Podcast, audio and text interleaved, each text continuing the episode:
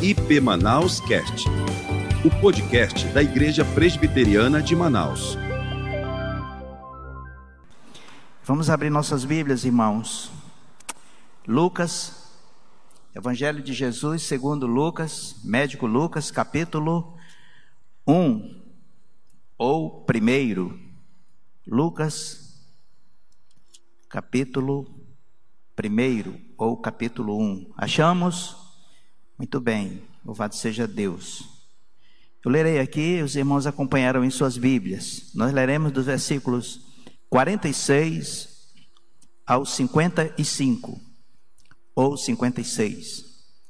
Diz assim, irmãos: Então disse Maria: A minha alma engrandece ao Senhor, e o meu espírito se alegrou em Deus, meu Salvador, porque contemplou na humildade de sua, da sua serva.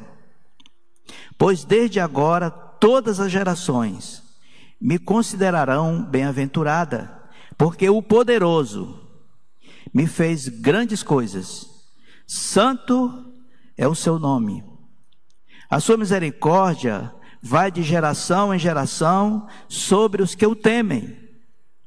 Agiu com braço valorosamente, despeçou os que de coração alimentavam pensamentos soberbos.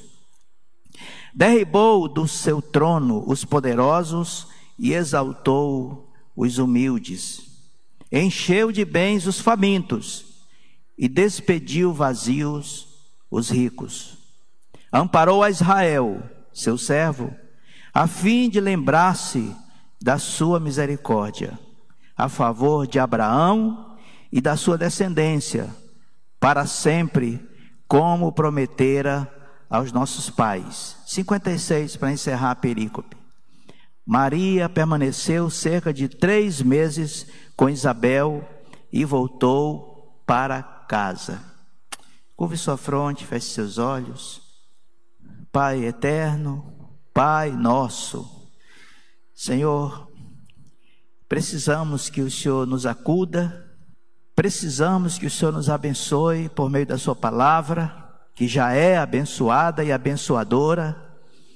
Pedimos perdão pelos nossos pecados e dá-nos, Senhor, dá-nos compreensão, tudo que vamos compartilhar, ouvir, raciocinar e agasalhar, Senhor. Faz nesta noite, Senhor, de novo, como o Senhor tem feito tantas vezes durante esses 116 anos, por meio de homens pecadores que têm comunicado a tua palavra nesta igreja. Agradecidos, Senhor, oramos em nome de Jesus. Amém. Meus irmãos, o título do nosso boletim, ele está trazendo a, a seguinte expressão: Natal, tempo de glorificar a Deus. Ainda que alguns não compreendam bem essa questão, mas esse é o título do boletim que está lá. Nesta noite, olhando para esse texto, eu arrisquei aqui um tema para desenvolvermos juntos nesta noite. O, o próprio nome do texto, o Cântico de Maria.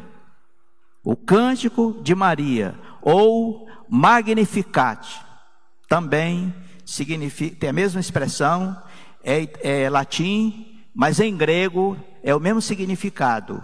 Grandioso Deus, as grandezas de Deus. Magnificate, o cântico de Maria. Os irmãos já ouviram falar muito sobre Lucas.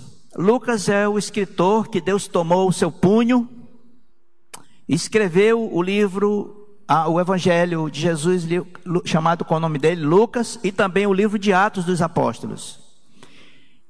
Os estudiosos do livro de Lucas, do Evangelho de Jesus segundo Lucas, eles afirmam que Lucas, ele por formação ele era médico, mas por vocação, dizem eles, e me parece sim isto, ele era musicista, ele amava música, poesia, o seu coração ficava voltado sempre para a adoração a Deus por meio de canções.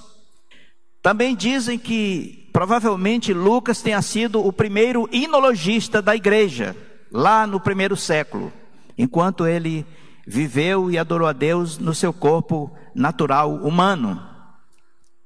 Talvez tenha sido a primeira pessoa entre aquela multidão de crentes que tenha elaborado, oferecido cânticos cristãos. Este é mais ou menos o perfil de Lucas. Olhando para esse texto do capítulo para esse livro do capítulo 1 ao capítulo 2, nós percebemos, irmãos, claramente um aspecto curioso. Me parece que para Lucas, o evangelho não é apenas uma letra. O evangelho não é apenas uma escrita. O evangelho não é apenas o próprio Cristo, mas o evangelho está permeado por música, por canções, por poesias, por algo extremamente elevador da alma do pecador redimido à presença de Deus para a profunda e direta, sublime vida de adoração. Nós encontramos no início desse livro, talvez alguns aqui não tenham percebido ainda, mas hoje levarão isso com certeza em suas mentes e não esqueçam mais isso. Nós temos aqui no começo logo, no capítulo 1, versículo 42, o cântico de Isabel. Cântico de Isabel.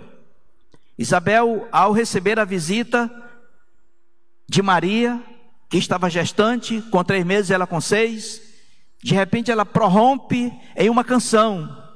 Bendita és tu entre as mulheres, e bendito é o fruto do teu ventre. Este é uma canção, este é um hino.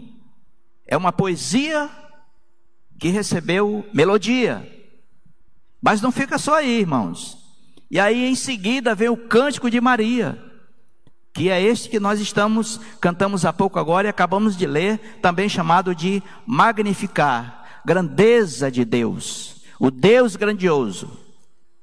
Depois nós encontramos mais na frente um pouco no capítulo 1 ainda, no versículo 68, o cântico de Zacarias composto por 12 versículos.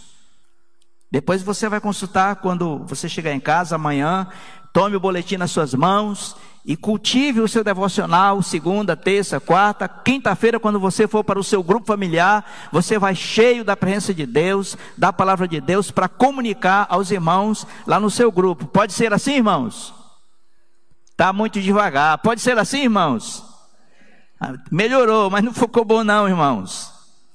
Depois, no próprio capítulo 2, nós encontramos, então, agora o cântico dos anjos.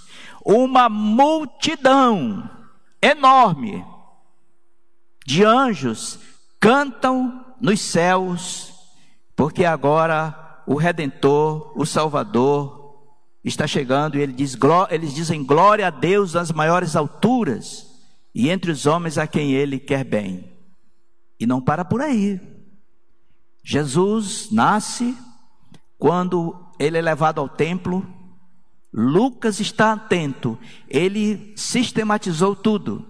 É levado ao templo para o momento de cumprir a decisão da lei. De repente, Simeão toma Jesus, ainda bebê, nos seus braços, e ele então canta. Ele prorrompe em uns salmos, e ele diz assim: Agora, Senhor Deus, pode dispersar em paz o teu servo, porque os meus olhos viram a tua salvação. Tem mais, é porque eu vou parar aqui. Então, para Lucas, o evangelho, ele não pode estar desassociado de cânticos. Por isso, irmãos, a igreja canta. Por isso, a igreja do Antigo Testamento cantou tanto. Então, os estudiosos eles é, consideram esses cânticos como se fossem os últimos cânticos da igreja hebraica e provavelmente os primeiros da igreja cristã.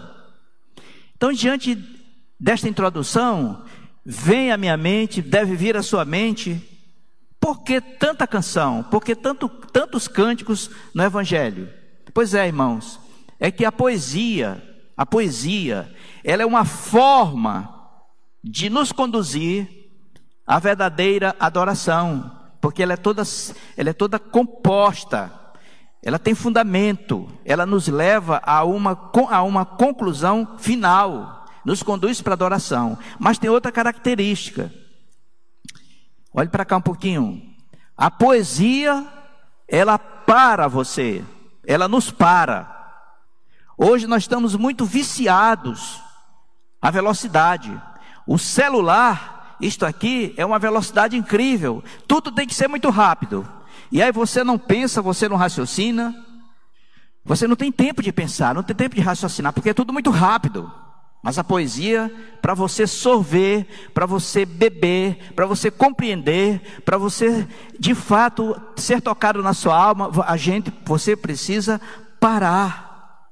Então a poesia, ah, diante da poesia, quando nós desaceleramos essa enorme velocidade que vivemos, a nossa mente entra em calma, e aí nós somos capazes de saborear, de degustar, de sermos tocados, de regozijar diante da mensagem que está por Deus, pela palavra ou pelo púlpito, sendo comunicada aos nossos corações. A Escritura também é poética. Há poesia na palavra de Deus, do Gênesis ao Apocalipse. Os irmãos estão compreendendo o que eu estou dizendo? Você está compreendendo? Diga amém. Mas não é só a poesia, irmãos, tem a música, tem a melodia. A música, ela sempre é, esteve na igreja. Escute o que eu vou lhe dizer nesta noite: o que Cristo fez por nós requer, irmãos, escute bem, requer de nossa parte louvor e adoração. O que ele fez por nós requer de fato louvor e adoração. Preste atenção numa coisa: não basta apenas eu e você compreendermos e dizermos que Deus já nos salvou. Isso basta do ponto de vista da salvação. Mas do ponto de vista da adoração, da gratidão, do amor a Deus, do serviço a Deus, da fidelidade a Deus, não basta, irmãos. Esta obra salvadora na sua vida e na minha vida precisa ser celebrada para a glória de Deus Pai. Nós precisamos, irmãos, sair desse ambiente ah, meio é, é quieto, sem expressão de adoração. Qual foi a última vez? Me responda só no silêncio da sua alma. Qual foi a última vez que você, lendo a palavra de Deus, ou cantando ao Senhor, você chorou? As lágrimas vieram aos seus olhos, não de medo, mas de gratidão e de adoração. Pois bem, irmãos, é cantando a Deus que a nossa alma muito se deleita na adoração, quando a fazemos de acordo com o modelo de Deus. No cântico de Isabel, o que que nós vemos ali? Vê-se ali no canto de Isabel uma firme confissão de fé em Deus, Salvador. Mas escute uma coisa, no cântico de Maria, que lemos agora, e vamos discorrer um pouco mais, vê-se aqui então, irmãos, que feliz é aquele que se submete ao Senhor e pela fé, e pela fé é cheio pela vida do Salvador no seu coração. Nós temos obrigação, irmãos, alegria, contrição, de cantarmos a Deus com profunda adoração por tudo que Ele fez. Dezembro, estamos nele. A gente tem entendido que é o mês da gratidão. Como IP Manaus, nós estamos na estação das primícias. Primícias é gratidão, adoração, louvor, ao Rei dos Reis, Senhor dos Senhores. Graças a Deus porque o ano se foi, está chegando outro. Graças a Deus porque a pandemia veio e é depois Deus vai levar embora. E se Ele não levar, Ele continua sendo Deus. Nós vamos caminhar com ela a si mesmo. Louvado seja o nome do Senhor. Portanto, dezembro é mês de gratidão. No cântico, nesse cântico de Maria, nós queremos extrair aqui pelo menos quatro verdades para pensarmos nesta noite, irmãos. E a primeira delas é o conteúdo da adoração.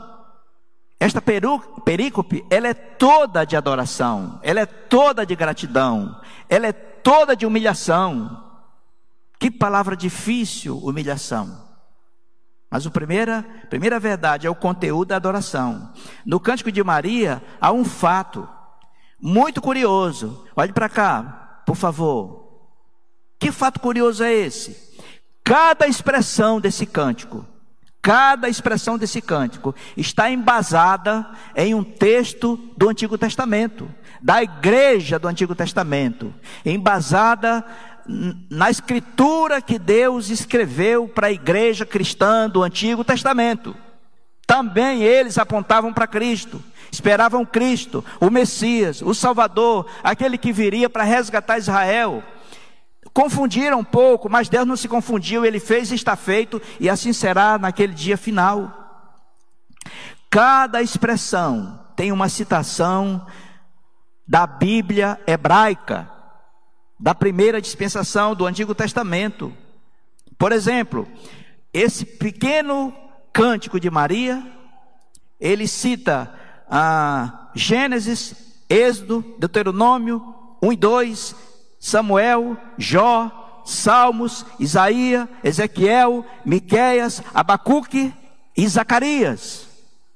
Você vai achar aqui esta moça, provavelmente as moças em Israel, elas estavam já prontas para começar a sua família, numa faixa aí de 12 a 14 anos aproximadamente. Alguns dizem que é de 13 a 16 anos, mas não importa, elas ainda eram novinhas prometidas pelos pais, não era obrigação. Tanto não era obrigação que Rebeca era filha de um desses. E quando a, o, o Damasceno Eleazar chegou lá, o pai perguntou: Rebeca, você quer ir para casar-se com Isaac? Então não era uma coisa obrigatória, era um acerto, era uma, era uma promessa feita entre os pais. Essa moça tão nova, provavelmente 13 anos, ou 14, ou 12, mas a sua alma estava cheia, completa da sua vida piedosa, humilde, de oração. Sabe onde morava esta menina, esta jovem? Morava numa pequena vila, numa pequena aldeia chamada Nazaré. Os historiadores dizem que esta vila, provavelmente ela tivesse mais ou menos um tamanho de 900 a mil metros. Era pequena. A vida lá era plantar azeitona e extrair azeite. Mas esta moça, separada por Deus, estava cheia da palavra de Deus. Meus irmãos, no todo, são cerca de 40 citações que ela esboça na sua canção. Olhe para cá. Ela não tinha um livro do Antigo Testamento na mão, não. Nem tinha um computador para ler. Isto veio da sua alma, isso veio do seu espírito, e ela diz isso. Olha o versículo 46. Então disse Maria, não é leu, disse Maria: A minha alma engrandece ao Senhor, alma, e o meu espírito se alegrou em Deus, meu Salvador. Já tinha acontecido há três meses, quando o anjo foi naquela região e comunicou-se com ela. Ela ainda pensou como seria isso, mas depois ela submeteu-se e disse: Faça-se segundo a vontade de Deus. Eu estou aqui para servi-lo. Foi tudo que eu aprendi em minha vida e é assim que eu viverei. Mas irmãos, Colossenses, capítulo 3, versículo 16, que já é a igreja no Novo Testamento, escute o que diz lá: habite ricamente em vós a palavra de Cristo, instruí-vos e aconselhai-vos mutuamente uns aos outros com toda sabedoria, louvando a Deus com salmos, hinos e cânticos espirituais com gratidão em vosso coração. Esta é a prática da igreja. Ela deve ser, ela deve continuar. Talvez ela devesse até aumentar muito mais.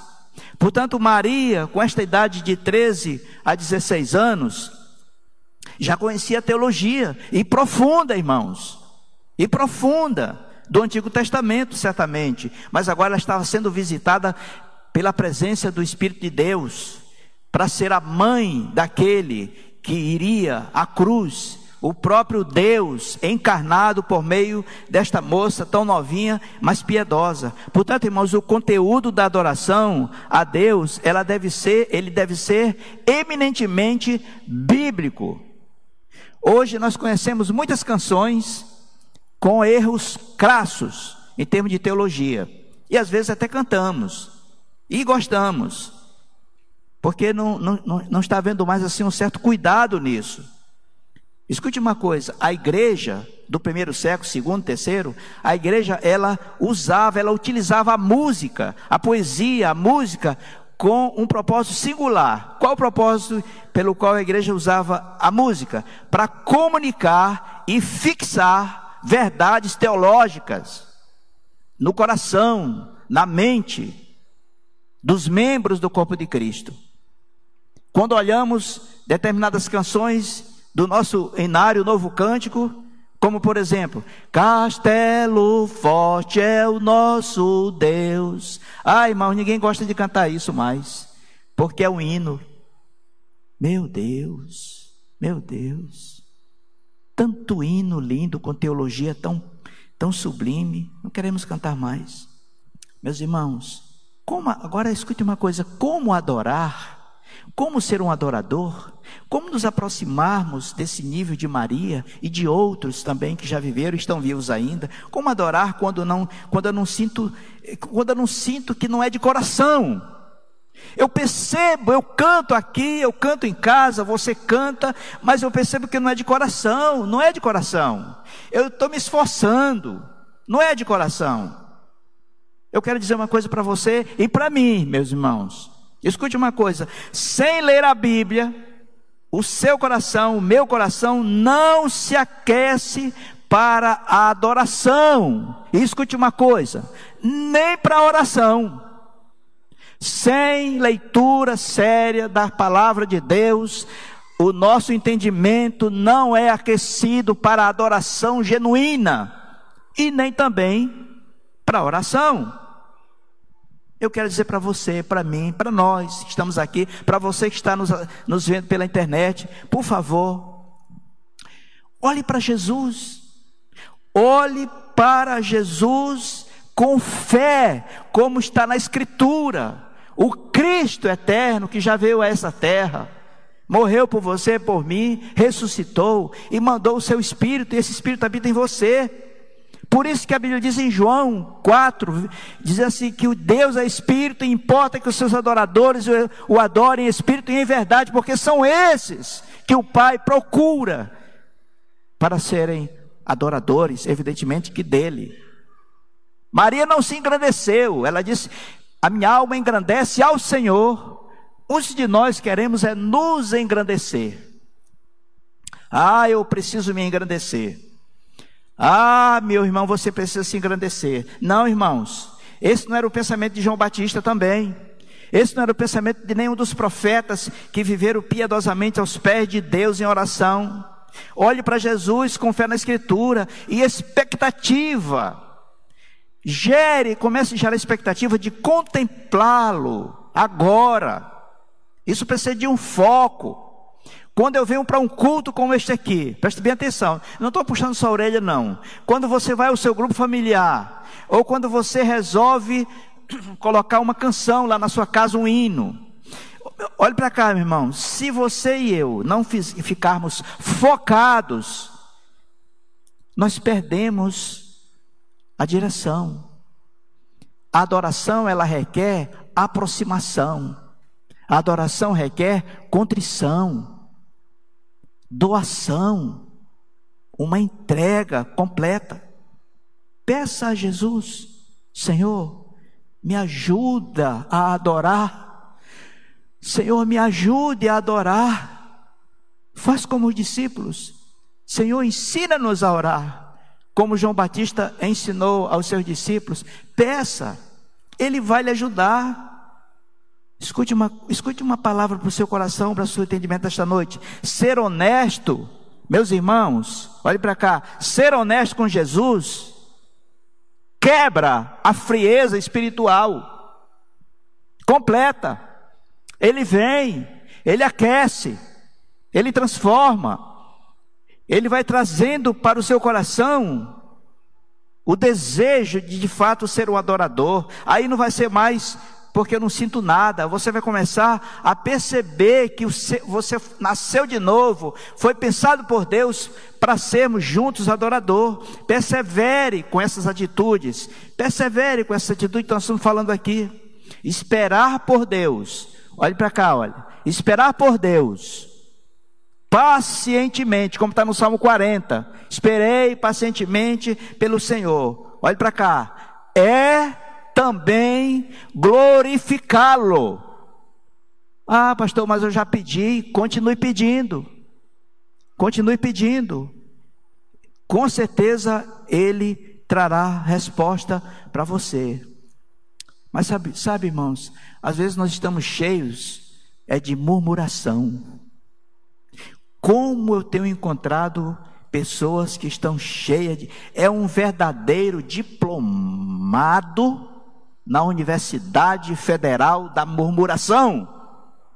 O murmurador. Murmurador não adora. Murmurador faz o que, irmãos? Murmura. Miriam murmurou. Veio a lepra. Moisés foi interceder por ela. Aí nós ficamos presos, irmãos. Presos no coração. Presos na mente. Por causa da murmuração. Ah, mas nós estamos. Ah, mas você fica solto. Aonde? Na língua. Para quê? Para murmurar. E cada vez mais vai se prendendo. Segundo lugar, meus irmãos, esse texto, eles nos dá, nos dá conta. Segundo lugar, é o motivo da adoração. Nós vimos a forma da adoração. Aliás, o segundo ponto, a forma de adoração. Qual é a forma de adoração que Deus recebe, aspira e quer? Olhando para esse texto, versículo 46, veja na sua Bíblia. Então disse Maria, vamos ler juntos. A minha alma engrandece a quem, irmãos? Ao Senhor. Maria ela estava pegada às promessas de Deus. Ela conhecia o Antigo Testamento. Ela conhecia para onde Deus estava conduzindo o seu povo. Ela estava afeita, apegada às promessas, e a sua alma sempre se movia para adorar, mas agora, visitada pelo Espírito Santo, carregando no seu ventre o Filho de Deus, 100% divino e agora 100% humano se formando. Maria então diz: A minha alma engrandece ao Senhor. Você faz isso em que momento? No momento do culto? Eu vou dar um pulo aqui do que eu iria falar mais na frente. Maria, provavelmente com 13, 14, 15 anos, desposada, Havia naquele tempo uma palavra chamada despositório. Que é isso? Que é isso, pastor? É que os pais acertavam um acordo que a filha casava com o filho o filho com a filha. Então Maria e José estavam desposados. Um ano, doze meses era necessário para que aquele rapaz, aquele jovem que a desposou, mas não teve nenhum tipo de intercurso conjugal, ele estaria então preparando o dote para pagar ao pai pela mão da sua futura esposa, que estava prometida. Isso de algum significado. Um deles é porque esse pai agora saberia que ele não iria entregar sua filha para qualquer um, mas alguém trabalhador, carpinteiro de Nazaré. Conquanto Nazaré fosse uma aldeia pequena e mexesse muito com óleo, com azeite de oliva, havia um carpinteiro naquele, no meio deles. Fazendo o que eu não sei, a Bíblia não diz. Certamente ele tinha algum trabalho. Provavelmente esse rapaz chamado José estava preparando o dote. Quando de repente a sua noiva, virgem, temente, conhecedora do Antigo Testamento, temente a Deus, agora ela está gestante. Cidade pequena, mais ou menos uns 900 metros, um quilômetro. Todos se conheciam, todos. Naquela época, naquela época, irmãos, uma moça ficar gestante sem ter casado, isso era um enorme escândalo. Um enorme escândalo além da lei, que também tratava esse assunto. O texto nos diz, e não, não vou ler por causa dos tempos em que está passando ali, que José, não querendo infamá-la ou difamá-la, ele resolve fugir. Por que, que ele resolve fugir? Porque é o seguinte, irmãos, naquele contexto, o único que poderia dizer assim: quero que ela seja morta apedrejada. Era ele. Então, se ele fugisse, não iria aparecer outro para dizer fui eu. Então, eu sou noivo. Mata apedrejada ninguém. E assim ele a protegeria, e ela não morreria, e certamente na cabeça dele o bebê iria nascer, e a vida ia prosseguir de alguma forma, porque ele, o, o, no entendimento dele, ele ia assumir de uma vez para prescrever, prescrever esta morte. Mas, meus irmãos, você já imaginou você, papai e mamãe? A sua filha tem 13 anos e de repente agora ela aparece gestante, ela não casou e você está tá vivendo naquela época.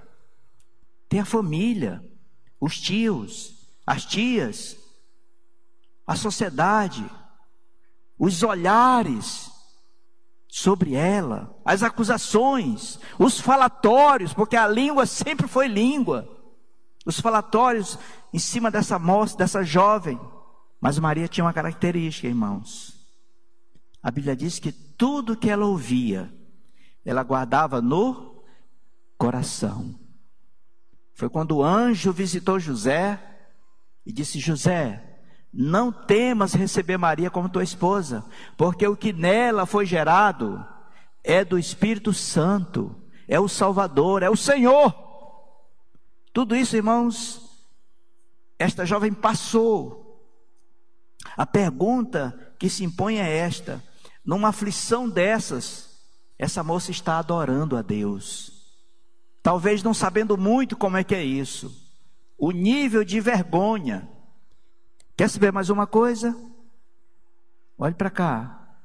Quem iria acreditar numa menina de 13, 14 anos que Deus eterno, Deus de Abraão, de Isaac e de Jacó, estava lidando com ela e a, a tinha feito grávida? Que conversa é essa? É muito peso. É muita pressão, é muita tribulação. Mas Maria guardava tudo no coração, temente, humilde. Deus conhecia aquele coração. Pastor, o senhor está exaltando muito a Maria. Estou não, irmãos. A igreja precisa aprender que esta mulher foi escolhida por Deus e ela de fato é bem-aventurada. Ela não é coerdeira, nunca será. Tanto que na própria, no próprio cântico ela já abre a porta dizendo isso. Como você agiria numa situação dessas? Olha, irmãos, às vezes por muito menos, muito menos, nós queremos desistir de tudo. Você já não quer ser mais crente, você só murmura, só reclama. O fato, irmãos, é que só a mente e os lábios, diante do que Jesus fez por você e por mim, o amor de Deus Pai, eterno, por tudo que ele fez, não basta a nossa mente e os nossos lábios. Precisa sair do coração, do íntimo. Olha o versículo 47. Não é só a alma, e o meu espírito se alegrou em Deus, meu Salvador. Há um comentarista que diz o seguinte: que Maria estava tão pressionada, tão difícil a situação em Nazaré, que ela resolveu ir para a casa de Isabel, talvez para ter um sossego a mais.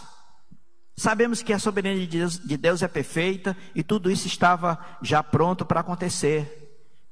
Mas com certeza, irmãos, quando ela chegou com a sua prima Isabel, que ela falou e que a criança de Isabel se mexeu no ventre, houve uma interação entre elas duas e entre os dois. Ali houve acolhimento, com certeza, alívio, oásis, graça, amor compreensão, devoção, oração, adoração.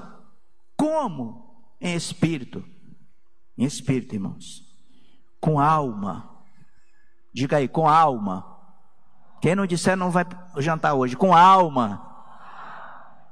Com o coração. Isso. Com uma entrega plena e total. Não precisa repetir mais, não, irmãos. Mas só isso, irmãos? Não, irmãos, em verdade, com entendimento, com compreensão, com obediência bíblica, como está em João 4:24, que Deus é espírito e os seus adoradores precisam adorá-lo em espírito e em verdade. Portanto, irmãos, adorar, presta atenção aqui, ó, adorar está no coração.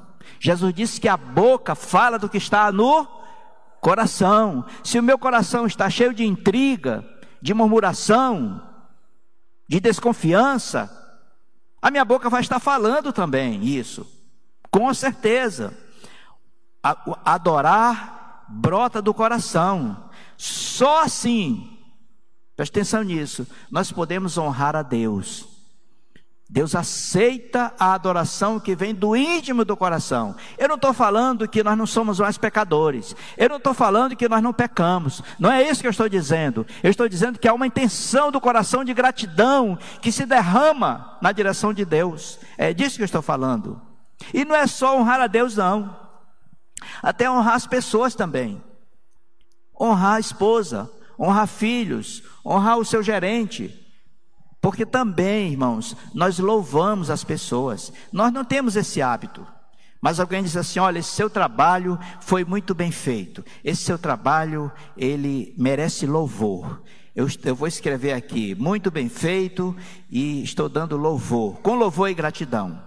Não estou falando que essa pessoa é um Deus, que essa esposa é um Deus. Não, não, não, não. Estou falando isso não. Estou falando que isso brota do coração. E às vezes o nosso coração está seco, está pedregoso, não sai mais nada. Precisa amolecer, irmãos. Terceiro lugar, o motivo da adoração. Veja o versículo 48. Porque contemplou na humildade da sua serva. Eu já disse para os irmãos aqui algumas vezes que eu fui e eu acho que eu ainda sou um poço de arrogância. Provavelmente ainda seja muito isso aí. Tenho procurado tratar isso na minha vida. Porque contemplou na humildade da sua serva. Aqui está uma pessoa de coração humilde, verdadeiramente. Este cântico que estamos é, lendo e ouvindo sobre ele, nos mostra o, o verdadeiro motivo de uma adoração verdadeira. É que brota de um coração humilde. Além do conteúdo, além da forma que já vimos há pouco, conteúdo e forma.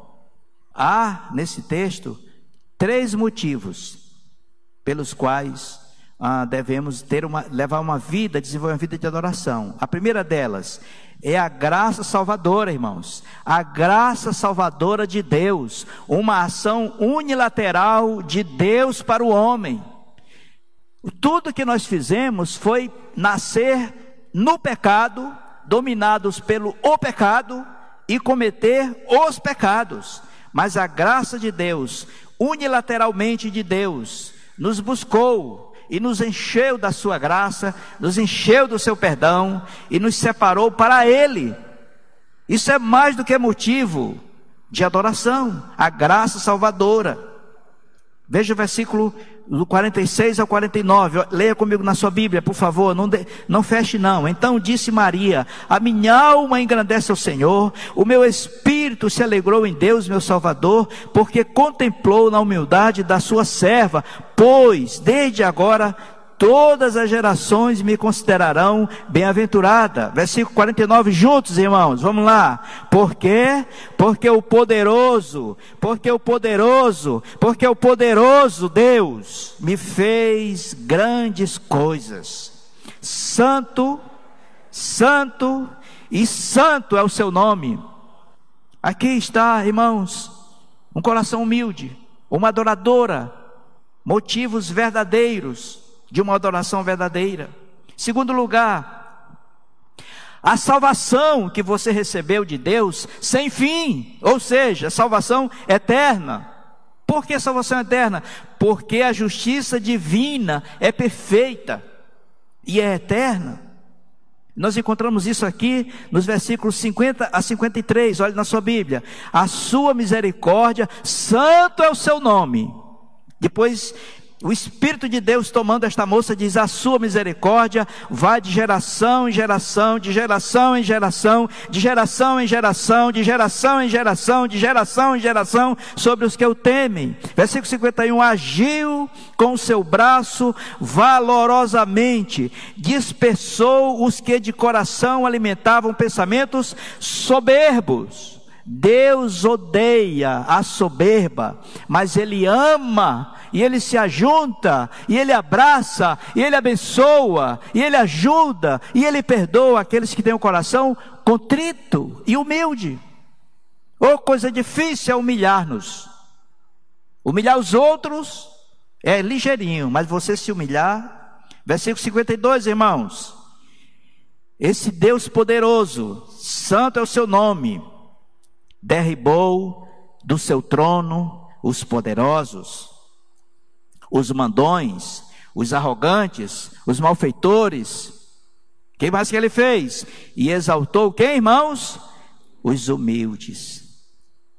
Sabe quem são os humildes, irmãos? São aqueles que são vazios de si, vazios do seu tufado ego esvaziou-se. E eu quero dizer uma coisa para mim e para você. Enquanto nós não nos esvaziarmos, o Espírito Santo não nos enche. Porque ele não mistura, ele oferece. Não vos embriagueis com vinho, no qual há dissolução, mas enchei-vos do Espírito Santo, cantando salmos, entoando cantos espirituais entre vós. Olha a igreja de novo, adorando por meio de cantos, cânticos espirituais. Que mais, irmãos? Encheu de bens os famintos. Esses bens aqui não é só casa, carro, bicicleta, dinheiro, não, irmãos. Aqui muito mais são os bens espirituais, como está em Efésios capítulo 1, que Deus já nos abençoou com toda sorte de bênção espiritual na região celeste em Cristo Jesus e despediu vazio os ricos, os arrogantes, os infatuados, os tufados. A salvação sem fim. Terceiro, a proteção soberana sobre o seu povo. A proteção soberana de Deus sobre o seu povo. Olhe para cá. Jamais será esquecida por ele. Jamais será esquecida. Deus tem um propósito, seus decretos eternos estão estabelecidos. E Romanos 12 diz que a vontade de Deus, conquanto seja eterna, inalterável, imutável, mas ela é boa, agradável e perfeita. Maria experimentou isso, ainda que não tivesse lido a carta de Paulo aos Romanos, não sei se, se deu tempo de ler.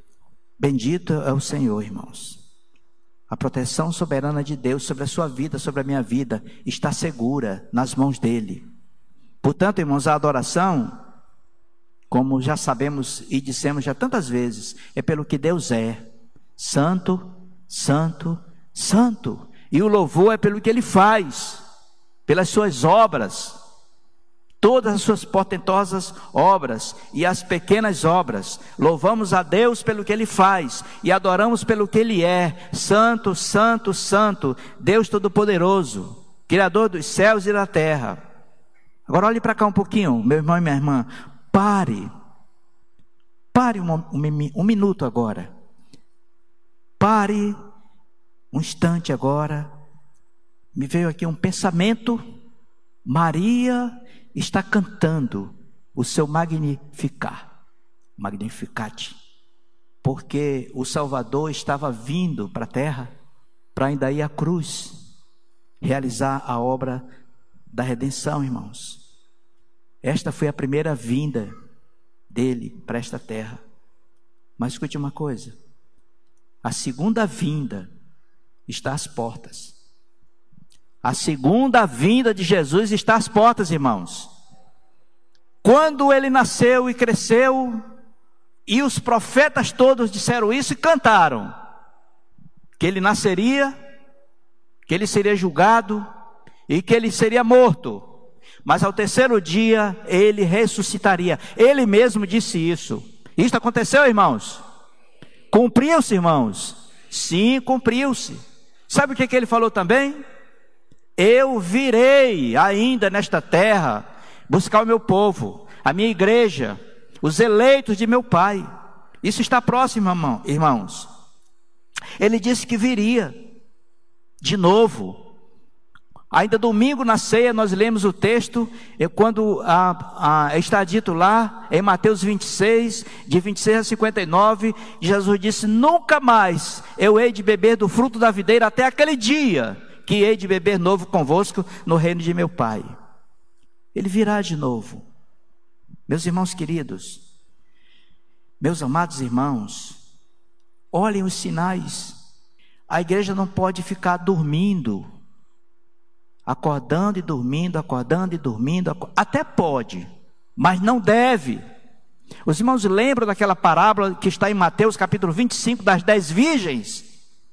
Dez virgens, cinco eram prudentes e cinco imprudentes.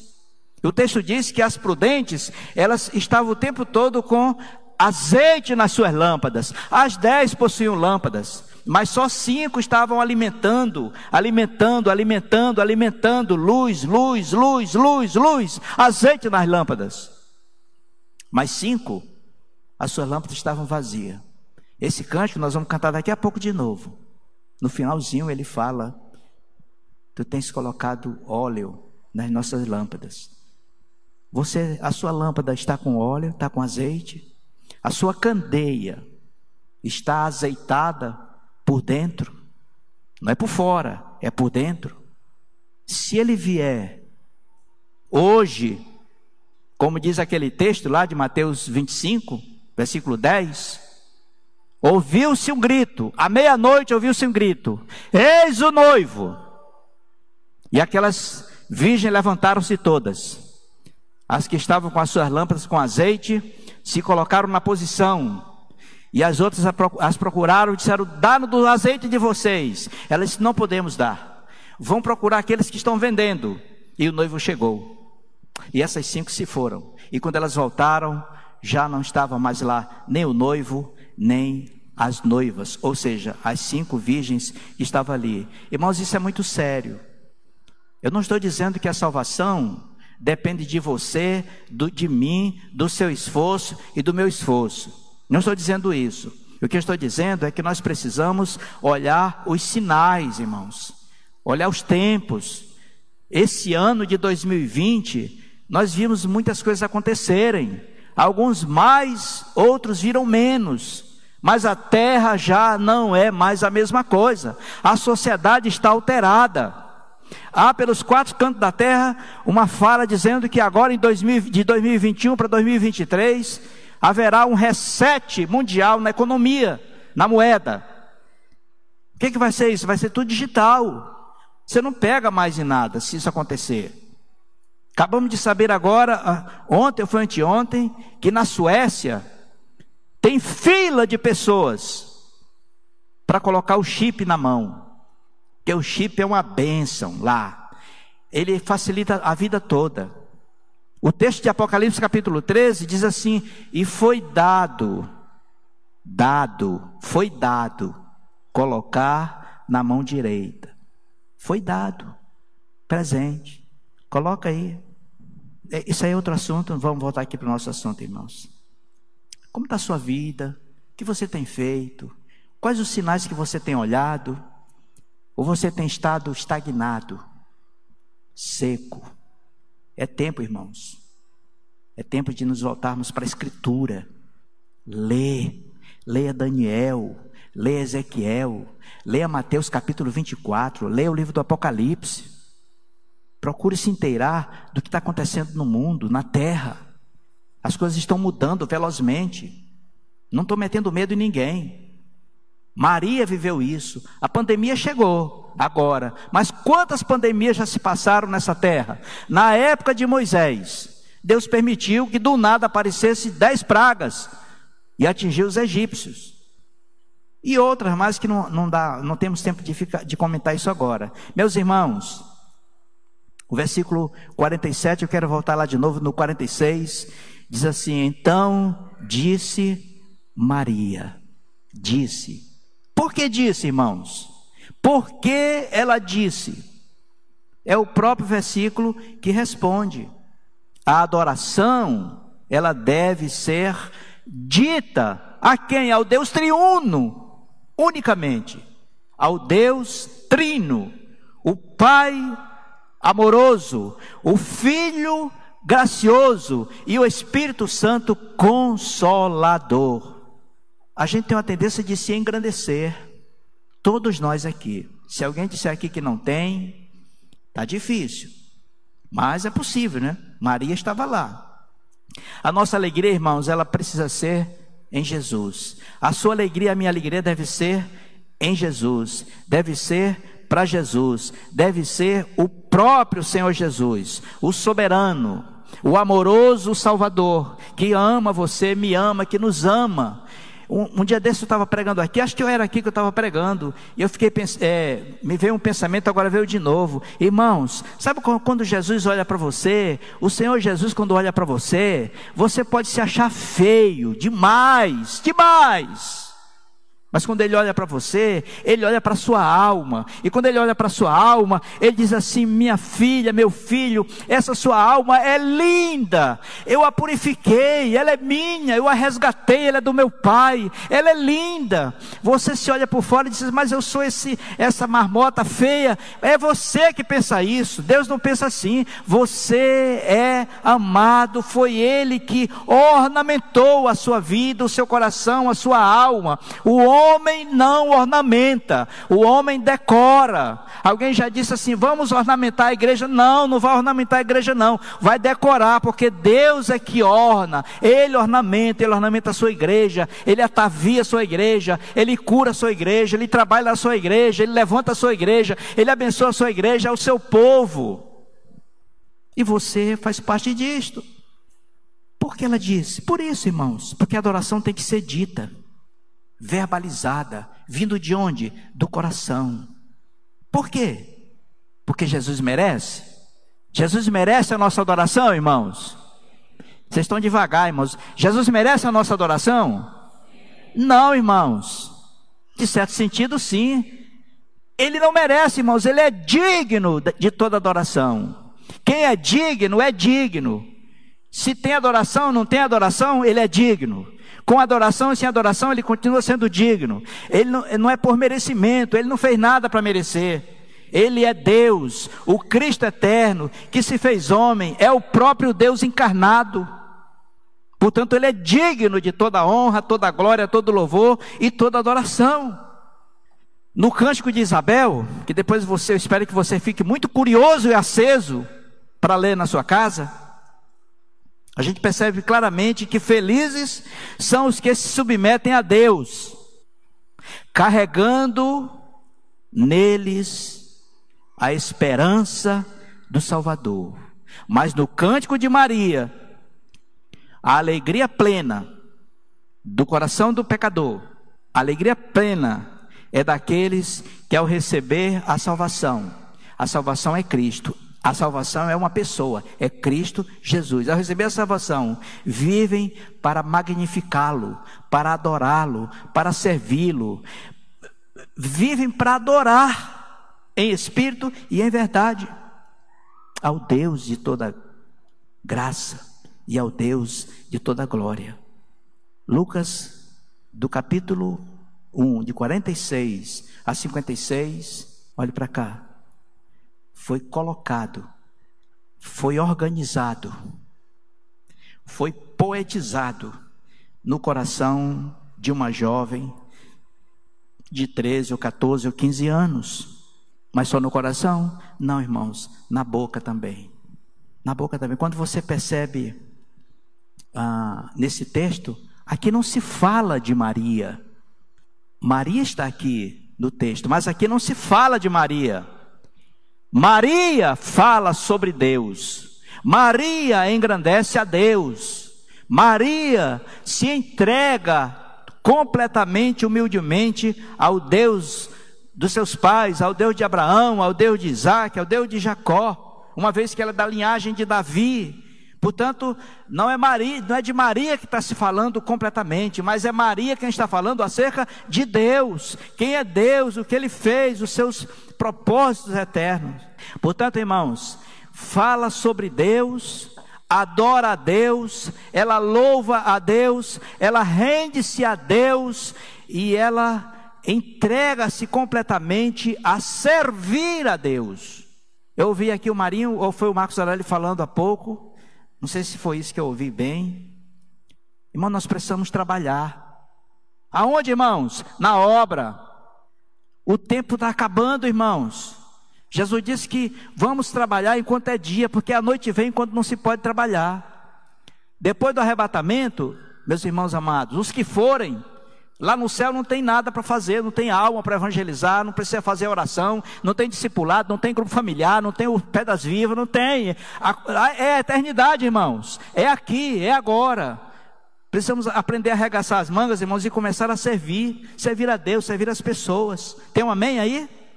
Qual é o tamanho dos seus conflitos? Quantos conflitos você arrasta e ainda não os deixou no pé da cruz?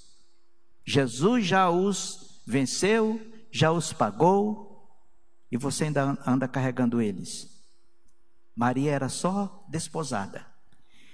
Ninguém acreditaria nela.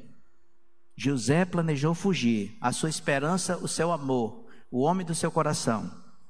Será que Isabel a entenderia? Sim, irmãos, entendeu. Talvez você não saiba qual é o tamanho dos seus conflitos, mas eu quero dizer a você que acima do tamanho dos seus conflitos, das suas dores, das suas culpas, dos seus medos, da sua frieza, da minha frieza, está o tamanho do poder de Deus. No começo da minha fé, eu acho que deveria estar com um mês ou dois. Tem uns aninhos para trás. Uma irmã me procurou no local que eu trabalhava e ela disse assim: ela era crente da Assembleia de Deus. Eu, eu, depois da minha conversão, eu nutria uma certa admiração por ela, porque ela nasceu num berço evangélico. E um dia ela me disse assim: Diz uma coisa, Zé Nery, você tem certeza, não vou dizer absoluta porque isso é uma redundância, certeza é certeza, ponto final. Você tem certeza da sua salvação? Ah, irmãos, eu estava ali com um mês e meio, dois meses. Eu fiz assim, ó, balancei. Eu sabia que Deus era meu pai agora, meus pecados estavam perdoados, mas aquela fala entrou assim, ó, tchá. Depois eu entendi, irmãos. Deus usou aquela irmã. E uma, uma noite eu estava lendo o Evangelho de João, e eu cheguei no capítulo 11, versículo 25. E quando eu, eu quando eu li o texto, Jesus, e disse Jesus: olhe para cá, eu sou a ressurreição e a vida. Quem crê em mim, ainda que morra, viverá.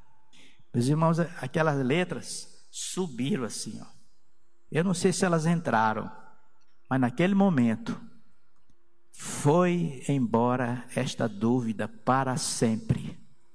Ele é a minha ressurreição e ele quer ser a sua também. E ele é a sua. E se ele ainda não é, você precisa cuidar disso e pode ser cuidado hoje à noite ainda. Hoje nós podemos sair daqui deste salão vazios, tristes ou cheios. Tem muita gente que está cheio de conhecimento, mas tem vários que estão cheios de Cristo. Isso faz toda a diferença. Como você quer sair daqui nesta noite?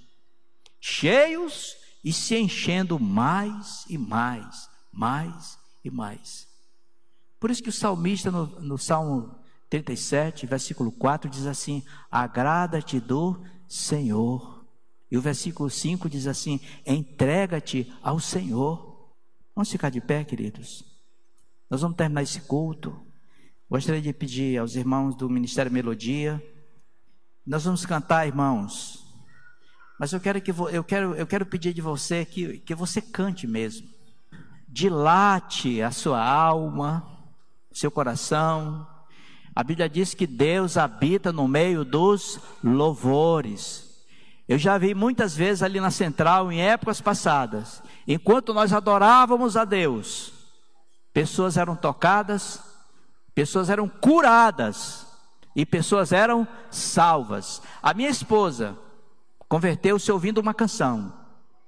Nesta vida eu não sei qual o caminho a seguir, mas Jesus me guiará e me dirá por onde andar. Gostaram da minha voz?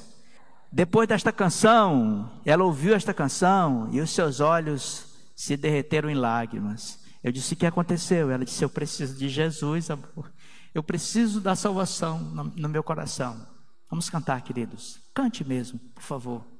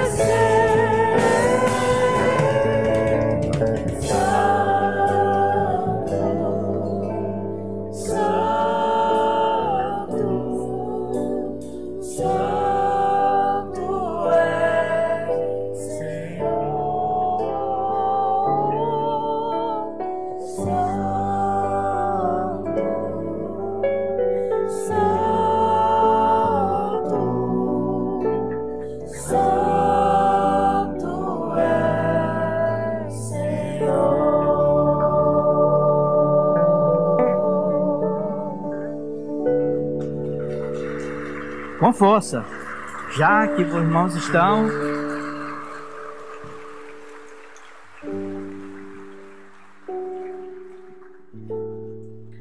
Meus irmãos, irmãos eternos, amanhã, segunda, terça, quarta, por favor, volte para a sua Bíblia. Reveja. Pegue o seu boletim.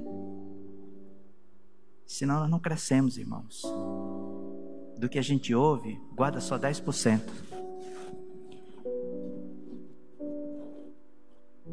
Façam isso. Sua alma vai ser visitada pela água que vem da fonte da vida, Jesus Cristo. Recebam a bênção do Senhor, irmãos. Pai, Santo, Santo, Santo é o seu nome. Senhor, neste momento que estamos indo para nossas casas, nos colocamos aqui, ó oh Deus, muitos com as mãos estendidas, como que dizendo: Eu quero, me dar ó Deus, ó Pai, ó Espírito Santo. Senhor, faz a tua obra na minha vida, na vida dos meus irmãos que estão aqui, aqueles que estão em casa, aqueles que ouviram pela primeira vez. Só o Senhor pode fazer isso.